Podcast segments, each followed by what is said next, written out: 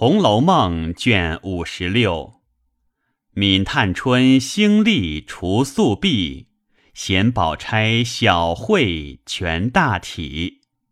话说平儿陪着凤姐儿吃了饭，服侍灌树毕，方往探春处来。只见院中寂静，只有丫鬟婆子、主内捆近人在窗外听候。平儿进入厅中，她姊妹姑嫂三人正议论些家务，说的便是年内赖大家请吃酒，他家花园中事故。见他来了。探春便命他脚踏上坐了，因说道：“我想的是不为别的，只想着我们一月所用的头油脂粉又是二两的事。我想，我们一月已有了二两月银，丫头们又另有月钱，可不是又同刚才学里的八两一样重重叠叠。这事虽小，钱有限。”看起来也不妥当。你奶奶怎么就没想到这个呢？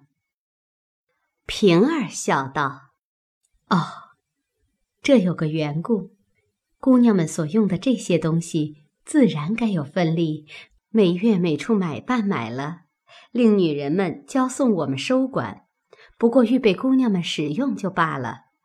没有个我们天天客人拿着钱找人买这些去的。”所以外头买办总领了去，按月使女人按房交给我们。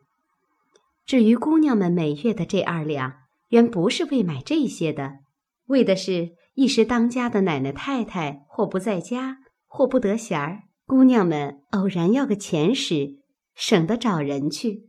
这不过是恐怕姑娘们受委屈意思。如今我冷眼看着，各屋里我们姐妹。都是现拿钱买这些东西的，竟有了一半子，我就疑惑，不是买办脱了空，就是买的不是正经货。探春、李纨都笑道：“你也留心看出来了，脱空是没有的，只是迟些日子，催急了，不知哪里弄些来，不过是个名儿，其实使不得，依然还得现买。”就用二两银子，另叫别人的奶妈子的弟兄儿子买来，方才使得。若是关中的人去，依然是那一样的。不知他们是什么法子。平儿便笑道：“买办买的是那样，别人买了好的来，买办的也不依他，又说他使坏心，要夺他的买办了，所以他们宁可得罪了里头。”不肯得罪了外头办事的。若是姑娘们使了奶妈子们，他们也就不敢说闲话了。探春道：“因此我心里不自在，饶费两起钱儿，东西又白丢一半儿，不如竟把买办的这一项每月捐了为是。此是第一件事。第二件。”年里往赖大家去，你也去的。你看他那小园子，比咱们这个如何？平儿笑道：“还没有咱们这一半大，树木花草也少多着呢。”探春道：“我因和他们家的女孩说闲话，她说这园子除他们带的花儿、吃的笋菜鱼虾，一年还有人包了去。”年中足有二百两银子剩，从那日我才知道，一个破荷叶、一根枯草根子，都是值钱的。宝钗笑道：“真真高粱纨绔之谈，你们虽是千金，原不知道这些事儿，但只你们也都念过书、识过字的，竟没看见过朱夫子有一篇。”不自弃的文吗？探春笑道：“虽也看过，不过是勉人自立，虚笔浮词，哪里都真有的。”宝钗道：“珠子都有了虚比扶词了，那句句都是有的。你才办了两天事，就利欲熏心，把珠子都看虚浮了。你再出去，见了那些利弊大事，越发连孔子也都看虚了呢。探春笑道：“你这样一个通人，竟没看见《箕子书》。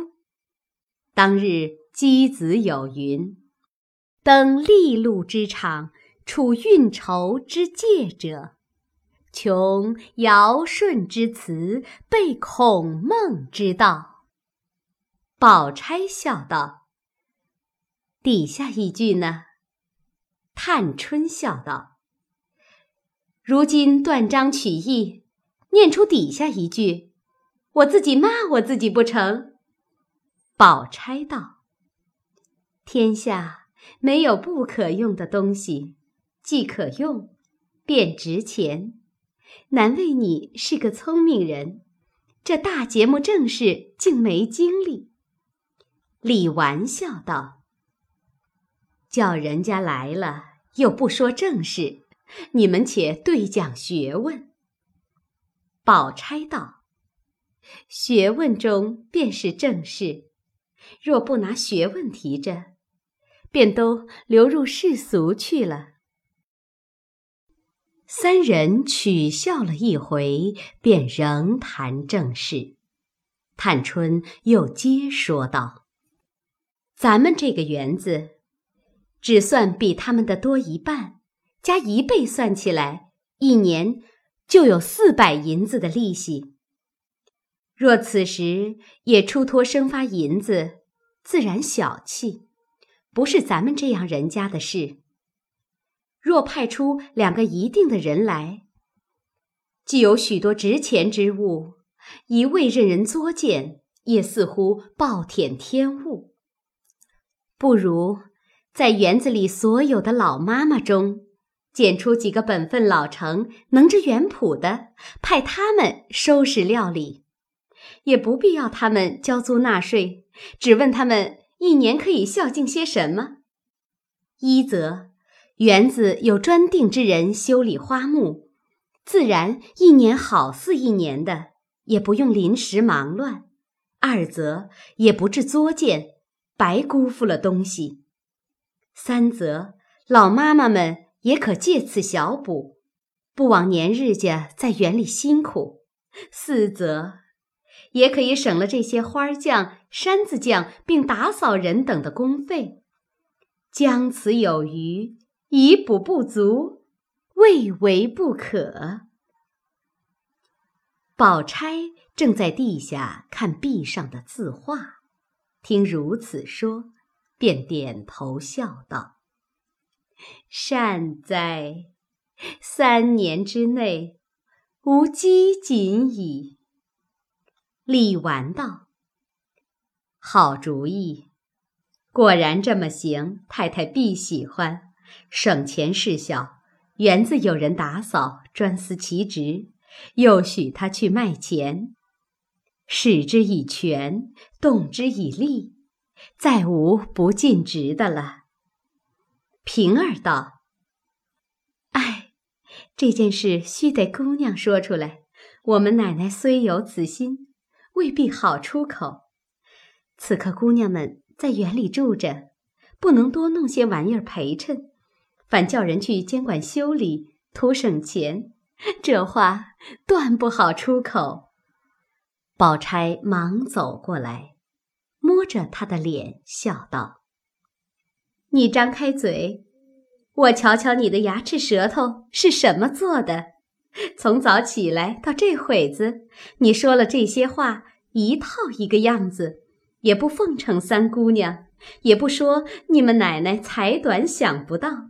三姑娘说一套话出来，你就有一套话回奉，总是三姑娘想得到的，你们奶奶也想到了。只是必有个不可办的缘故，这会子又是因姑娘们住的园子不好，因省钱令人去监管。你们想想这话，要果真交与人弄钱去的，那人自然是一枝花也不许掐，一个果子也不许动了。姑娘们份中自然是不敢讲究，天天和小姑娘们就吵不清。他这远愁近虑，不亢不悲，他们奶奶便不是和咱们好。听他这一番话，也必要自愧的变好了。探春笑道：“我早起一肚子气，听他来了，忽然想起他主子来，素日当家使出来的好撒野的人，我见了他更生气了。谁知他来了，比猫鼠似的站了半日，怪可怜的。接着又说了那些话，不说他主子待我好，倒说。”不枉姑娘待我们奶奶素日的情谊了。这一句话，不但没了气，我倒愧了，又伤起心来。我细想，我一个女孩家，自己还闹得没人疼、没人顾的，我哪里还有好处去待人？口内说到这里，不免又流下泪来。李纨等见他说的恳切，又想他素日赵姨娘美声诽谤，在王夫人跟前亦为赵姨娘所累，也都不免流下泪来，都忙劝她，趁今日清静。大家商议两件心力踢壁的事情，也不枉太太委托一场，又提这没要紧的事做什么？平儿忙道：“我已明白了，姑娘竟说谁好，竟一派人就完了。”探春道：“虽如此说，也须得回你奶奶一声。”我们这里搜替小吏已经不当，皆因你奶奶是个明白人，我才这样行。若是糊涂多歪多度的，我也不肯，倒像抓他的乖一般了，岂可不商议了行的？平儿笑道：“既这样，我去告诉一声。”说着去了。半日方回来，笑道：“我说是白走了一趟，这样好事，奶奶岂有不依的？”探春听了，便和李纨命人将园中所有婆子的名单要来，大家参夺，大概定了几个人，又将他们一齐传来，李纨大概告诉与他们。众人听了，无不愿意，也有说：“哎，那片竹子单交给我，一年功夫，明年又是一片。除了家里吃的笋，一年呢还可交些钱粮。”这一个说：“那一片稻地交给我，一年这些玩的大小鸟雀的粮食，不必动关中钱粮，我还可以交钱粮。”探春才要说话，人回。大夫来了，进园瞧史姑娘去。众婆子只得去领大夫。平儿忙说：“单你们有一百也不成个体统，难道没有两个管事的头脑带进大夫来？”回事的那人说：“有吴大娘和单大娘，他两个在西南角上聚锦门等着呢。”平儿听了，方罢了。众婆子去后，探春问宝钗：“如何？”宝钗笑答道：“幸于始者待于终，善其辞者事其利。”探春听了，点头称赞，便向册上指出几个来与他三人看。平儿忙去取笔砚来。他三人说道：“这一个老祝妈是个妥当的，况他老头子和他儿子代代都是管打扫竹子，如今竟把这所有的竹子交与他。这一个老田妈本是种庄稼的，稻香村一带凡有菜蔬稻稗之类，虽是玩意儿，不必认真大治大耕，也须得他再细细按时加些止养，岂不更好？探春又笑道：“可惜恒芜院和怡红院这两处大地方，竟没有出息之物。”李纨忙笑道。恒无院更厉害，如今香料铺并大寺大庙卖的各处香料香草，都不是这些东西，算起来，比别的利息更大。怡红院别说别的，单只说春夏二季的玫瑰花，共下多少花朵，还有一带篱笆上的蔷薇、月季、宝相、金银花、藤花。这几色草花，干了卖到茶叶铺、药铺去，也值好些钱。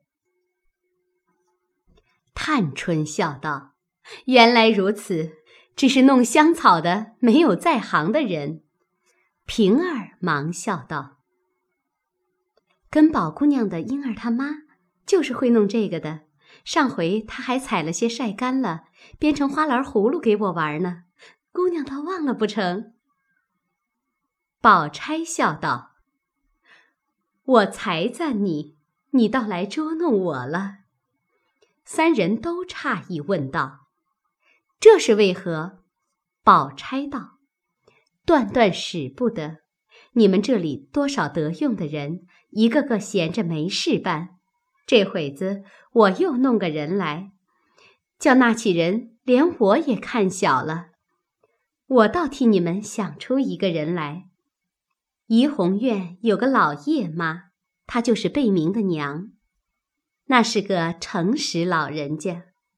她又和我们婴儿妈极好，不如把这事交与叶妈，她有不知的，不必咱们说给她，就找婴儿的娘去商量了。哪怕叶妈全不管，净交与那一个，这是他们的私情。有人说闲话也就怨不到咱们身上，如此一行，你们办的又至公道，于是又甚妥。李纨、平儿都道是极。探春笑道：“虽如此，只怕他们见利忘义呢。”平儿笑道：“不相干。前日莺儿还认了叶妈做干娘，请吃饭吃酒。”两家和厚的很呢。探春听了，方罢了。有共斟酌出几人来，俱是他四人素习冷言取众的，用笔圈出。一时婆子们来回，大夫已去，将药方送上去，三人看了，一面遣人送出外边去取药。兼派条幅，一面探春与李纨明示诸人，某人管某处。按四季，除家中定例用多少外，余者任凭你们采取了去取利，年终算账。探春笑道：“我又想起一件事，若年终算账归钱时，自然归到账房。”仍是上头又添一层管主，还在他们手心里又剥一层皮。这如今我们兴出这事来，派了你们，已是跨过他们的头去了，心里有气，只说不出来。你们年终去归账，他还不捉弄你们，等什么？再者，这一年间管什么的，主子有一权分，他们就得半分。这是美长的旧规，人所共知的。如今这园子是我的新创，竟别入他们的手。每年归账，竟归到里头来才好。宝钗笑道：“依我说，里头也不用归账，这个多了，那个少了，倒多了事，不如问他们谁领这一份的，他就揽一宗事去，不过是园里的人动用。我替你们算出来了，有限的几宗事，不过是头油、胭脂、香纸。每一位姑娘、几个丫头都是有定力的。再者，各处笤帚、簸箕、掸子，并大小禽鸟、鹿、兔吃的粮食，不过这几样，都是他们包了去，不用账房去领钱。你算算，就省下多少来？平儿笑道：“这几宗虽小，一年通共算了。”也省得下四百两银子。宝钗笑道：“却又来，一年四百，二年八百两，打租的房子也能多买几间，薄沙地也可以添几亩了。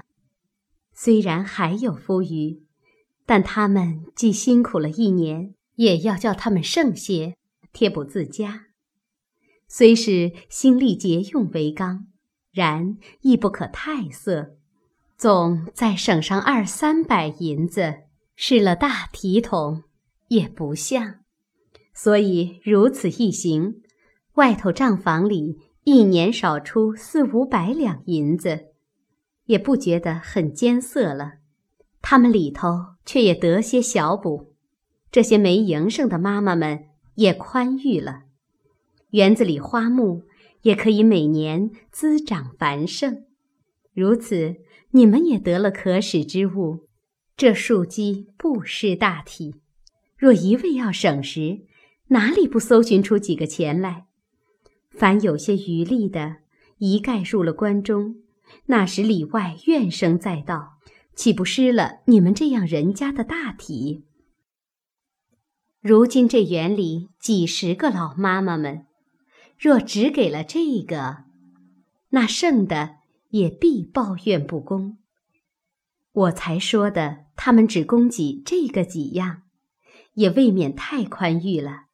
一年竟除了这个之外，他每人不论有余无余，只叫他拿出若干吊钱来，大家凑齐，单散与这些园中的妈妈们。他们虽不料理这些。却日夜也自在园中照看，当差之人关门闭户，起早睡晚，大雨大雪，姑娘们出入，抬轿子、撑船、拉冰床，一应粗重活计，都是他们的差事。一年在园里辛苦到头，这园内既有出息，也是分内该沾带些的。还有一句至小的话。越发说破了，你们只顾了自己宽裕，不分与他们些。他们虽不敢明怨，心里却都不服，只用假公济私的，多摘你们几个果子，多掐几枝花儿。你们有冤还没处诉呢，他们也沾带些利息。你们有照顾不到的，他们就替你们照顾了。众婆子听了这个议论，又去了账房受辖制，又不与凤姐儿去算账，一年不过多拿出若干吊钱来，个个欢喜异常，都齐声说：“愿意，愿意！”强如出去被他们揉搓着，还得拿出钱来呢。那不得管地的，听了每年中无故得钱。也都喜欢起来，口内说：“他们辛苦收拾，是该剩些钱贴补的。我们怎么好稳吃三住呢？”宝钗笑道：“妈妈们也别推辞了，这原是分内应当的。你们只要日夜辛苦些，别夺懒，纵放人吃酒赌钱就是了。不然，我也不该管这事。你们也知道。”我姨娘亲口嘱托我三五回，说：“大奶奶如今又不得闲儿，别的姑娘又小，托我照看照看。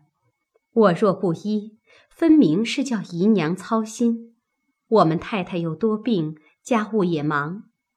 我原是个闲人，便是街坊邻居也要个帮忙的，何况是姨娘托我，讲不起众人嫌我。倘或我只顾沽名钓誉的，那时酒醉赌输了，再生出事来，我怎么见姨娘？你们那时后悔也迟了，就连你们素汐的老脸也都丢了。这些姑娘们，这么一所大花园都是你们照管，皆因看得你们是三四代的老妈妈，最是循规蹈矩。原该大家齐心顾些体统，你们反纵放别人任意吃酒赌博。姨娘听见了。教训一场犹可，倘若被那几个管家娘子听见了，他们也不用回姨娘，竟教导你们一场。你们这年老的，反受了小的教训。虽是他们是管家，管得着你们，何如自己存些体统？他们如何得来作践呢？所以，我如今替你们想出这个额外的禁意来。也为的是大家齐心，把这原理周全的谨谨慎慎的，使那些有权执事的看见这般严肃谨慎，且不用他们操心，他们心里岂不敬服，也不枉替他们筹划些敬意了。你们去细细想想这话。众人都欢喜说：“姑娘说的很是。”从此，姑娘奶奶只管放心。姑娘奶奶这样疼顾我们，我们再要不体上情，天地也不容了。